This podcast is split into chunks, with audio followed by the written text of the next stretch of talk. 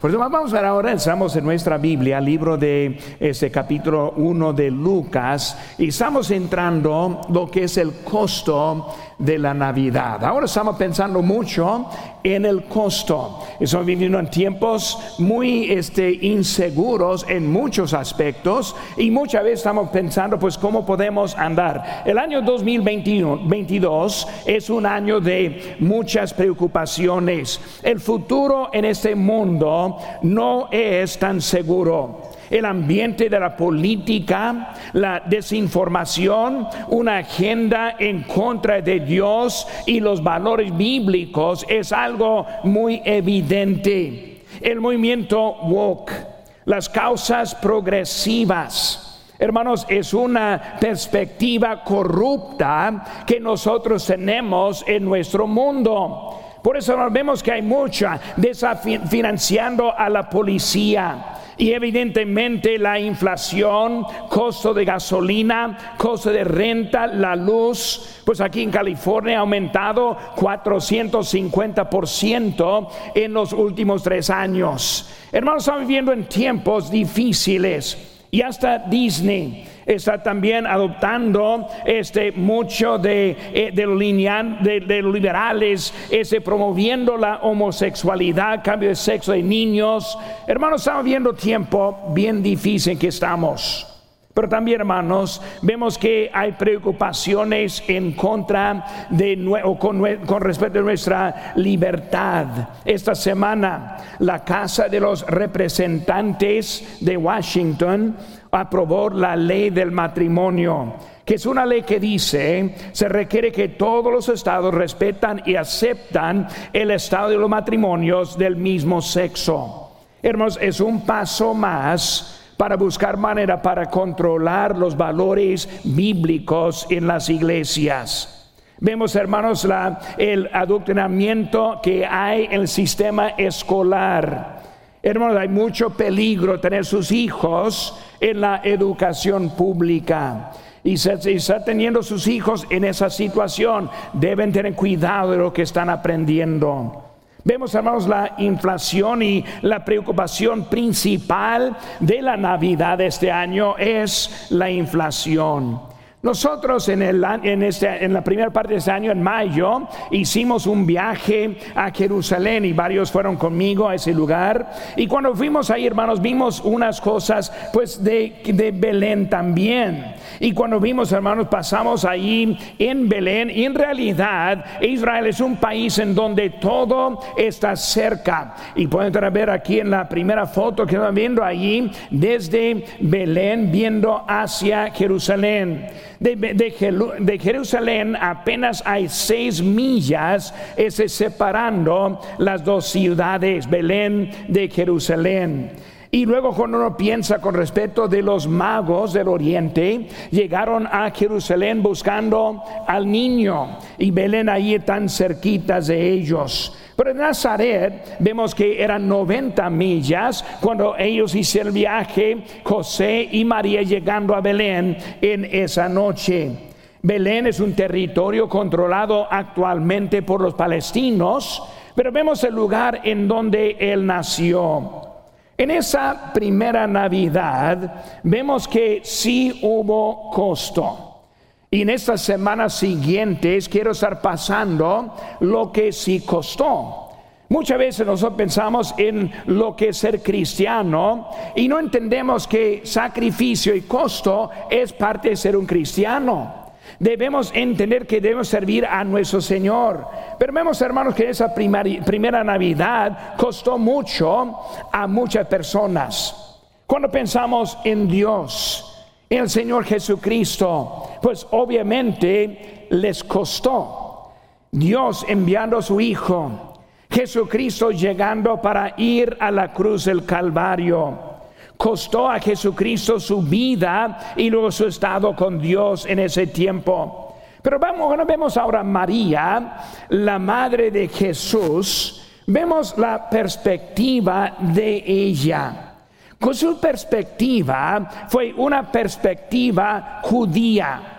Su perspectiva era guardar la ley para estar bien con Dios, cumplir en los ritos judíos, como lavando las manos. Yo tengo un video aquí que saqué ahí en Jerusalén de cómo hasta el día hoy en día ahí están ellos para ir al muro, este están ahora lavando sus manos. Es un rito. Y así el mismo Jesucristo habló mucho de ese tipo de ritos en ese tiempo. Las repeticiones en sus oraciones. Seguir a Abraham y a Moisés. Confiar en su propia tradición su perspectiva no fue como iba a llegar en su vida. Su perspectiva sí cambió. Hermanos, vemos también al costo de María. María era una señorita que simplemente quería servir a Dios. Quería vivir la vida correcta y luego la vida en sacrificio para el Señor. Por eso esta mañana vamos a estar viendo un poco acerca de ese cambio de perspectiva. Ahora sus notas pueden seguir conmigo ahora para ver lo que estamos aprendiendo de ella y también hermanos aplicarlo a nuestras vidas. Muchas veces venimos con una perspectiva manchada, una perspectiva corrupta, una que no está viendo correctamente. Puede ser una persona que está aquí sin Cristo, que no lo conoce como su Salvador y está entrando en una forma de ver que tal vez no es la forma bíblica. Cristianos de todos tipos hoy en día viven la vida con una perspectiva manchada y no encontrando la voluntad de Dios en su propia vida. Por eso el número uno de nuestras notas vemos el mensaje enviado por Dios. El mensaje enviado por Dios. Para empezar esta mañana, entendemos que todo el cambio en la vida de María vino a través de la voluntad de Dios. Por eso él ahora para empezar está enviando su ángel y un ángel es un mensajero de Dios, pero este dice la palabra de Dios a María. Porque vemos a esa, esa, este, esa señorita, vemos que fue una virgen desposada. Una virgen desposada. Por eso piense por un momento. Porque Dios escogió a una virgen desposada. Una virgen desposada significa que ella ya estaba apartada para un varón. En, el, en, este, en, Israel, su matrimonio comienza con esa manera de desposar. Por eso ya está apartada para entrar en matrimonio con José y fue a esta virgen que Dios escogió. No simplemente a una virgen sino una virgen desposada. Pensamos en eso. Ella tuvo compromisos con José. José, eres mi único. José, no hay otro. José, yo te espero. José, estamos en los planes para estar juntos en poco tiempo con sus padres. Como nosotros, nuestra iglesia, tenemos nuestra quinceñera y durante la quinceañera una parte es un anillo de pureza, en que la muchacha hace un compromiso con sus padres de llegar a su matrimonio pura.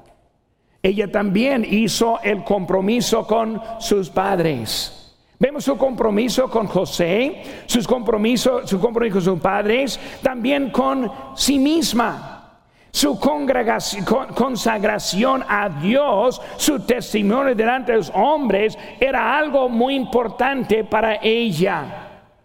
No es conocida como una señorita, no es conocida como María, es conocida como la Virgen María. Quería mantener ese testimonio en su vida y también su compromiso fue con Dios. Dios, yo quiero obedecerte a ti. Y por eso fue el mismo Dios quien alteró los compromisos con todos los demás. Por eso, José, estás en segundo lugar. Padres están en segundo lugar. Yo mismo estoy en segundo lugar. Dios tiene el primer lugar en mi vida. Cuando vemos su perspectiva, primeramente cambió de lo anterior hasta ahora, hasta Dios mismo, y quién tiene el derecho a cambiar mis decisiones.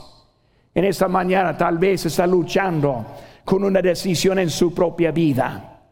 Debe aprender cómo poner Dios en primer lugar perspectiva bíblica, perspectiva cambiada tal vez en su vida. No solo su compromiso, también vemos sus deseos. Sus deseos. ¿Saben qué?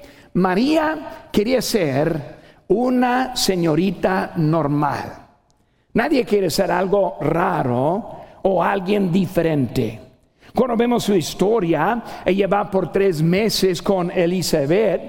Me imagino por la vergüenza porque se notaba que estaba embarazada. El mundo no sabía. Y vemos ahora que sus deseos eran simplemente ser, como las demás este, señoritas. Su deseo fue para ser fiel a José. José, mi deseo es tener tu hijo para mi primer hijo. Fue el deseo que ella tuvo. Tuvo deseos también este, este, para mantener el control sobre su vida y sobre sus deseos. Muchas veces perdemos buena perspectiva porque queremos ser como los demás. Pero pastor, yo conozco a cristianos que toman y está bien con ellos. Yo veo cristianos que no asisten los domingos por la tarde y eh, para ellos está bien. Y empezamos a perder perspectiva porque estamos viendo a los demás. Cuando Dios quiere hacer algo específico para nosotros, algo diferente como los demás, quiere ponernos en una situación diferente como Él tiene para otros. Y muchas veces perdemos la perspectiva simplemente por nuestros deseos que tenemos. Dios tuvo algo mejor para ella. Mateo 19, 29 dice, y cualquiera que haya dejado casas, o hermanos, o hermanas, o padre, o madre, o mujer, o hijos, o tierras, por mi nombre, recibirá cien veces más y heredará la vida eterna. María, este cambio es para tu bien. Esta nueva perspectiva es para ayudarte a ti. En esta mañana si están luchando para hacer algo extraordinario con Dios, su camino siempre es mejor. Su decisión es mejor. Nunca nos va a dejar alejado de nuestra vida. Dios está con nosotros. Si acaso está entrando esta mañana y no ha recibido a Cristo como su Salvador. Yo he escuchado, he escuchado todas las excusas pues pastor, quiero aprender más para recibir a Cristo. Pastor, quiero asistir un poco más. Pues pastor, quiero estar poco más seguro y nunca llega ese día. Una perspectiva manchada esta mañana con la invitación que le voy a presentar. Va a ser su momento para recibir a Cristo como su Salvador. Ser como María, dejar afuera su perspectiva para poner una nueva en, en el lugar correcto. Ahora también ella tuvo compromisos, deseos, pero también tuvo planes. Tuvo planes, el proceso natural. Su plan fue desposar, casarse, tener hijos. Es el proceso, es el plan, es la forma, es la dirección. No quería alterar de eso. Por eso eso fue su plan en vez de desposar, hijo y casarse. El orden se cambió. No era lo que ella quería hacer. Quería tener más orden en su vida y no ser alterada en lo que Dios tuvo para ella. Pero Dios también tuvo planes mejores. En Lucas 14, 26 dice, si alguno viene a mí y no aborrece a su padre y madre y mujer e hijos y hermanos y hermanas y aún también su propia vida no puede ser mi discípulo. Si está manteniendo a su propia prudencia, a sus propias decisiones, va a fallar, va a perder lo que Dios tiene para usted en su vida. Hay que entender, hay un costo, pero con ese costo hay beneficio. Hay un costo, pero con ese costo es la manera que nosotros encontramos lo mejor en nuestra vida. Pues María, estamos viéndote ahora como ejemplo para nosotros. También vemos en ciso B una salutación desconocida. Vemos hermanos aquí, no entendió lo que estuvo pasando. ¿Qué está, ¿Qué está diciendo esta persona?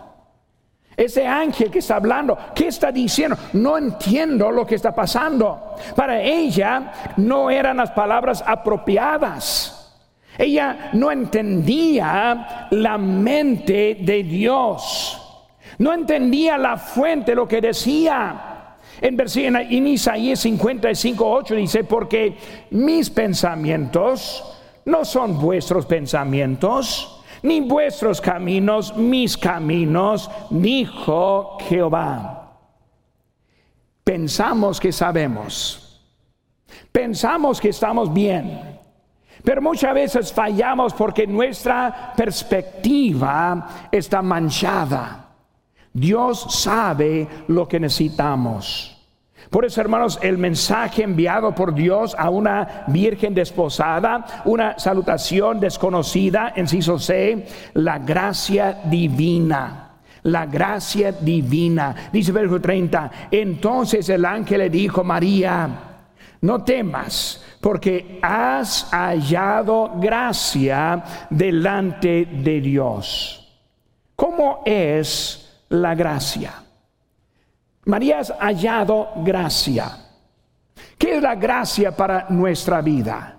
Cuando hablamos de la gracia, entendiendo su definición es un favor inmerecido, algo que no debemos tener que tenemos, el ejemplo es la salvación que recibimos por la gracia de Dios.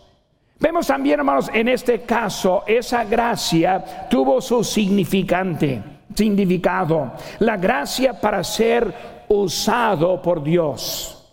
María, la gracia para dar tu vida al Señor. No es posible vivir por Dios con nuestros deseos. No es posible vivir por Dios cuando nosotros queremos mantener el control de la vida. Es la gracia que nos cambia. La gracia que nos salvó es la misma gracia que nos ha llamado, la misma gracia que nos permite estar aquí, la misma gracia que nosotros salgamos en obediencia en esta semana, la misma gracia para tomar unos mapas y luego también invitaciones y las calles es algo que Dios quiere hacer en nosotros. O sea, no es un trabajo, sino más bien es la gracia de Dios en nosotros. Gracia significa soltar la dirección de la vida a Dios. Señor, ya no es mi vida, es tuya. Y si en esta semana me va a costar una o dos horas, yendo a unas casas, dejando simplemente un tratado, yo lo hago con alegría en esta semana.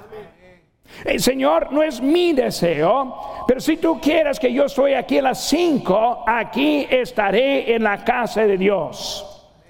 Como hispanos tenemos frases que no significan nada.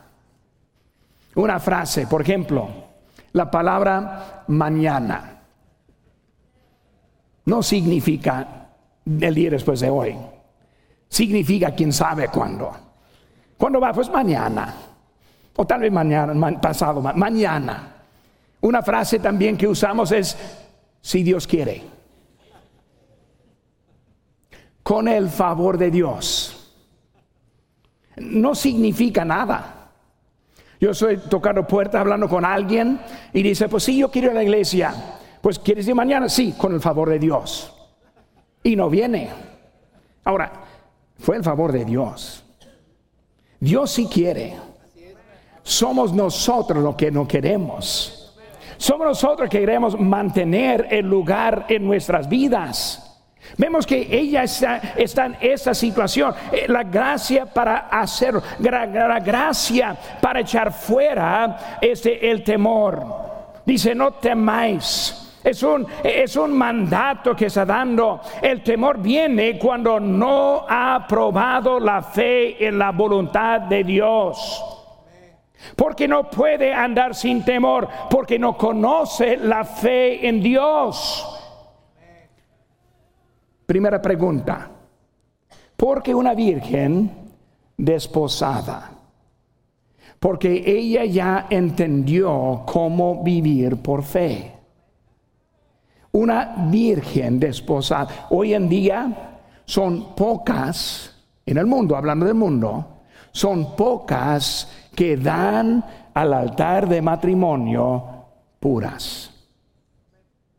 Ella tuvo la fe. Ya estuvo probando la fe. Ya estuvo viviendo en obediencia a Dios. Ya estuvo en la posición para poder ser usada. Y por lo que vemos, hermanos, que nosotros, ella está en ese momento sin temor. El temor es cuando viene, cuando nos están probando la fe, cuando podemos este, confiar en Él. Viven en miedo y hoy en día, hermanos, el mundo está en miedo del cambio de clima. Están poniendo igual encender su carro que disparar a una persona con una pistola. Lo ponen igual. Estamos matando a gente encendiendo su Toyota. Debe cambiarlo a tal vez un Ford, tal vez mejor. Pero estamos viendo, hermanos, que el mundo vive en temor porque no saben lo que es la verdad. La gracia para aceptar la, voluntad de Dios. Vemos en versículo 38 de nuevo. Entonces María dijo, he aquí, la sierva del Señor, hágase conmigo conforme tu palabra. Ella quiere aceptar la voluntad de Dios, hermanos, la voluntad de Dios no alterada. La voluntad de Dios no a su deseo, no a su forma. Debemos aprender cómo aceptar la voluntad de Dios en nuestra vida por completo. Por eso vemos a María, fue escogida por varias razones, la gracia de Dios en nuestra vida. Gracia por la salvación, como vemos en Efesios 2.8. La gracia en la obediencia, como vemos en 2 Corintios 8.7. Por, por tanto, como en todo abundáis en fe, en palabra, en ciencia, en toda solicitud y en vuestro amor para con nosotros, abundad también en esta gracia la gracia de Dios en nuestras vidas para ser usados por Dios.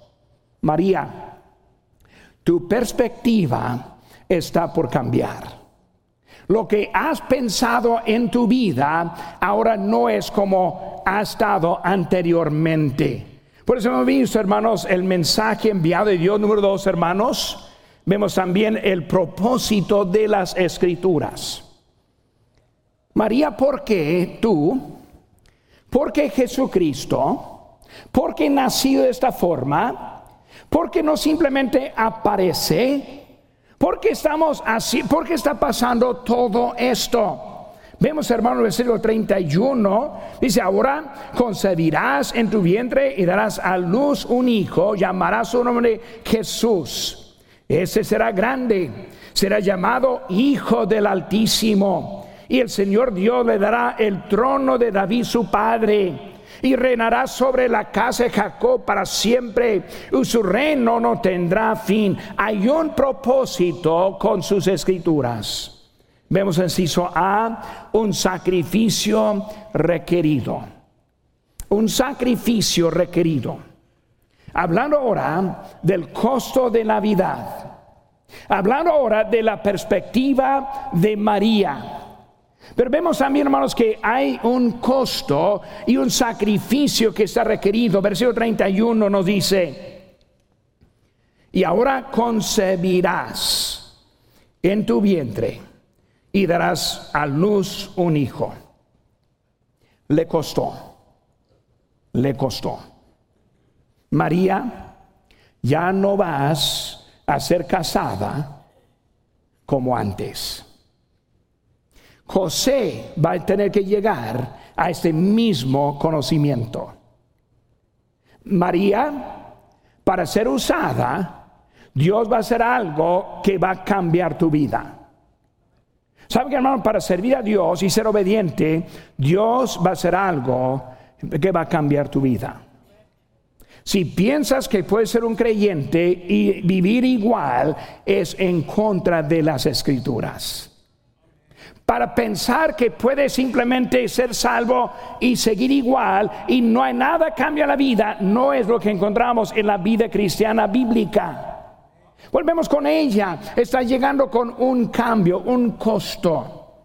Le costó a María un sacrificio. Dice en Efesios 2, 5, 2, y andad en amor como también Cristo nos amó.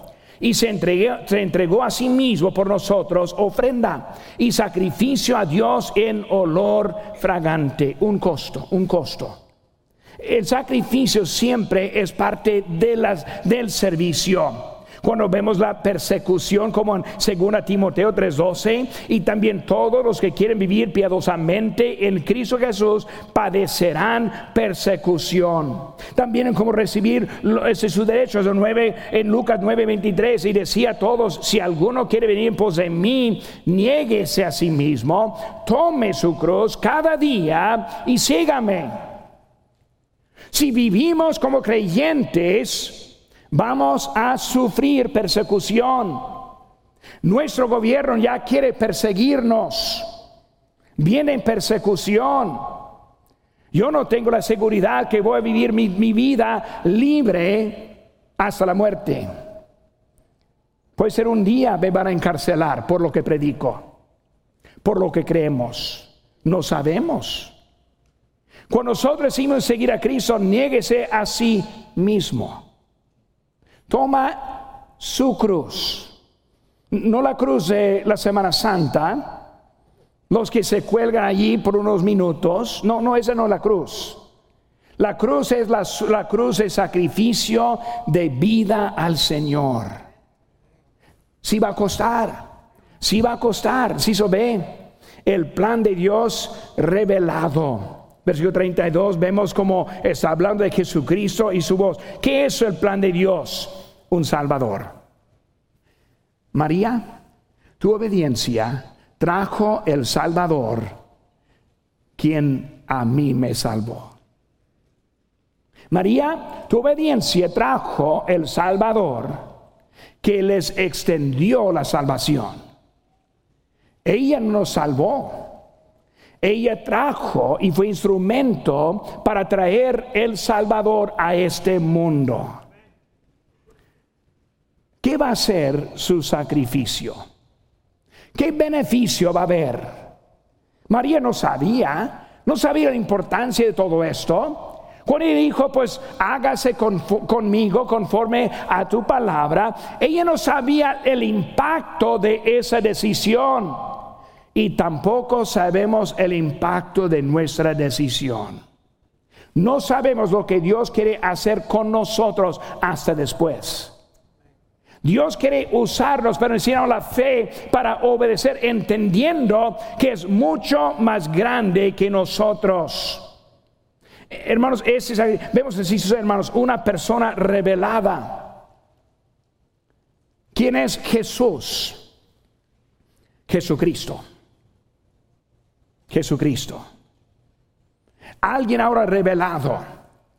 Un Salvador que ellos no entendían ellos sí conocieron a Moisés, a Abraham, a, David, sí, sabían todo eso, pero ahora hay un nuevo que está aquí en ese momento.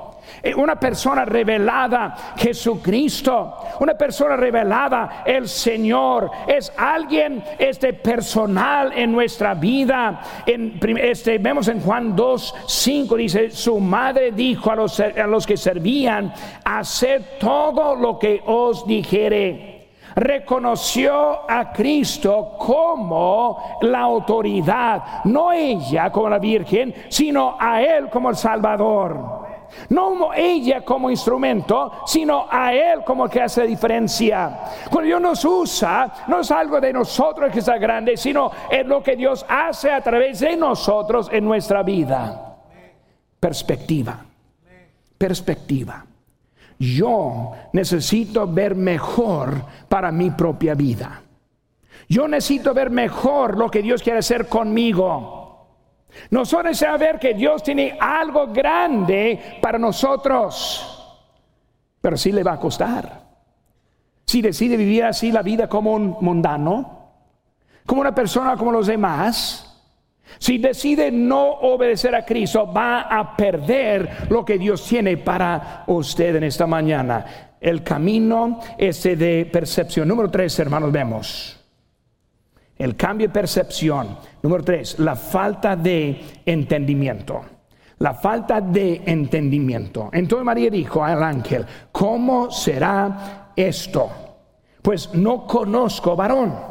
¿Cómo será esto? ¿Cómo? Dios, ¿cómo me vas a usar así? Dios, ¿cómo me quieres a mí? Dios, ¿cómo le quiere a usted? ¿Cómo? No sabemos, no entendemos. Vemos como ella le faltó ese entendimiento en su vida. Y con eso vemos, inciso, a la inquietud. La inquietud. ¿Cómo? No es posible. ¿Cómo puede Dios hacer algo conmigo? Dios no me conoce, ni más bien yo me conozco, Dios no me puede usar, yo sé lo que es mi debilidad. Muchas veces queremos ponernos a nosotros en medio de lo que Dios quiere hacer con nuestra vida. Inquietud. Pero pastor, se me hace difícil. Se me, se me hace difícil asistir en la tarde de cinco el miércoles a las 7. Se, me hace difícil hablar con mis vecinos e invitarles, compartir el Evangelio con ellos. Se me hace difícil diezmar, ofrendar. Se me hace difícil llevar unos mapas y salir esa semana. Una inquietud. No, pastor, otro puede hacerlo y puede ser lo mejor y tal vez que sí. Pero yo prefiero que el Señor me use a mí. ¿Hay otros mejores para ser pastor de la iglesia, pastor hispano de la iglesia bautista de Lancaster? Me imagino que sí. Yo dudo que soy el mejor que hay. Gracias Señor por escogerme a mí. ¿Usted es el mejor miembro que hay? Tal vez que no. Gracias que Dios le escoge a usted. Pero muchas veces vivimos con esa inquietud. Pues pastor, yo no sé si puedo, por eso no lo voy a hacer. No voy a un mapa porque quizás me enfermo en esas manos, no lo puedo completar.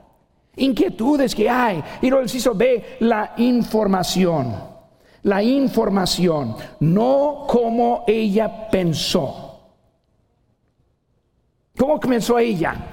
Tú vas a tener hijo, María. No, no, pues aquí soy una virgen. No se puede. Ella pensó en la forma humana, no en la forma divina. Pensó en la forma física, no en la forma espiritual. Lo que Dios quiere hacer con nosotros.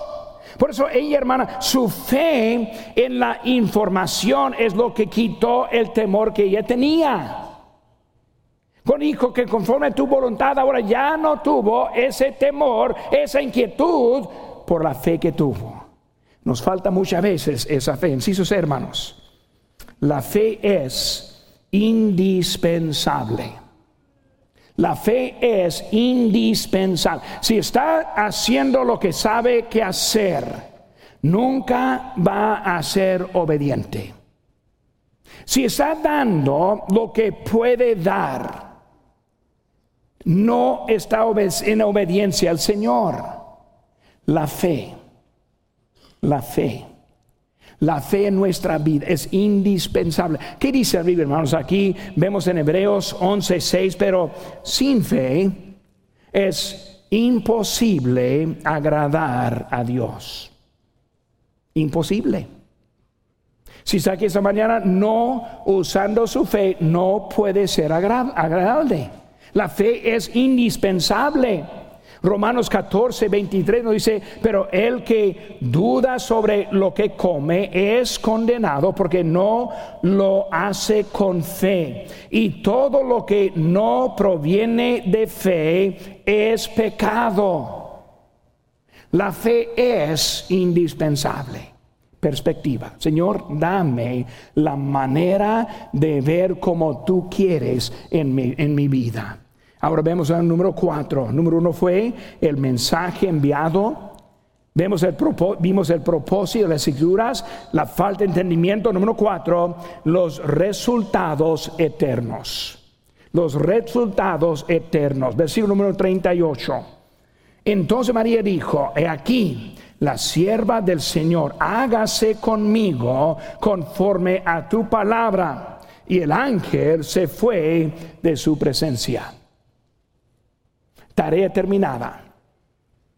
El ángel vino esperando esa frase y luego se fue. Vemos, hermanos, en esos resultados eternos que hay. Primeramente, vemos, inciso A, la aceptación. La aceptación.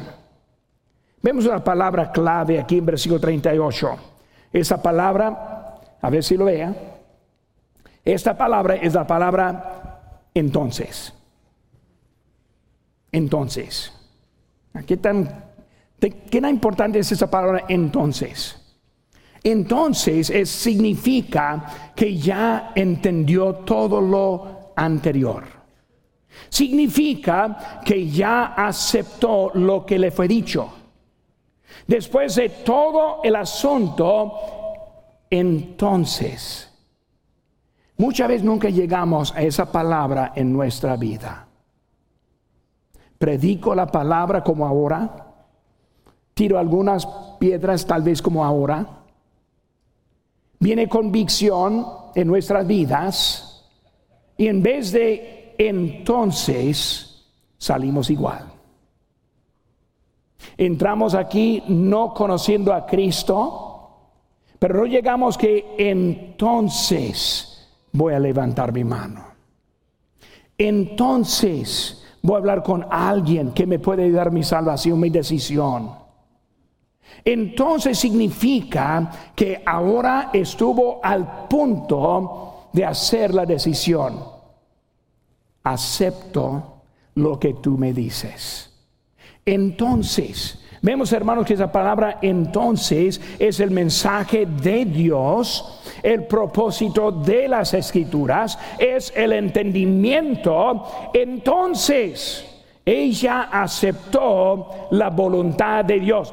Pero saben hermanos, aceptar no es todo. Tal vez aquí en esa mañana dice, bueno, acepto. Entonces, pastor, acepto. Estoy aquí, Dios me dio algo en ese mensaje para mí, lo acepto. Ahora sigue la segunda cosa. Si eso ve, la aclaración. La aclaración. Uno que acepta en silencio probablemente no cambia en su conducta. Uno que acepta en secreto no va a tener el valor para seguir adelante con esa decisión. Entonces, no termino allí dijo, aclarando, aclaró su decisión, no se quedó en silencio, un resultado eterno. María, estás en el lugar. Dios te va a usar. Cristo va a ser nacido. Él va a estar en camino a la cruz del Calvario. Él va a ser, María, Él va a ser tu Salvador. Es un resultado eterno. La vida eterna que tenemos en Cristo es por esa decisión que ella aceptó y aclaró. Pregunten esta mañana, ¿cómo está su vida? ¿Cuántas decisiones que ha hecho que todavía no están cumpliendo. No, pero pastor, hay cambios. No, Dios es el mismo hoy, ayer y por los siglos. Si Dios ya le había dado información, es tiempo aclararlo. Entonces Jesús, yo te obedezco. Entonces Jesús, yo te sigo. En esta mañana, el mensaje enviado por Dios. Vemos su perspectiva en sus pensamientos. Ella estuvo ahora dejando todo para seguir a Cristo. ¿Cómo está su decisión esta mañana?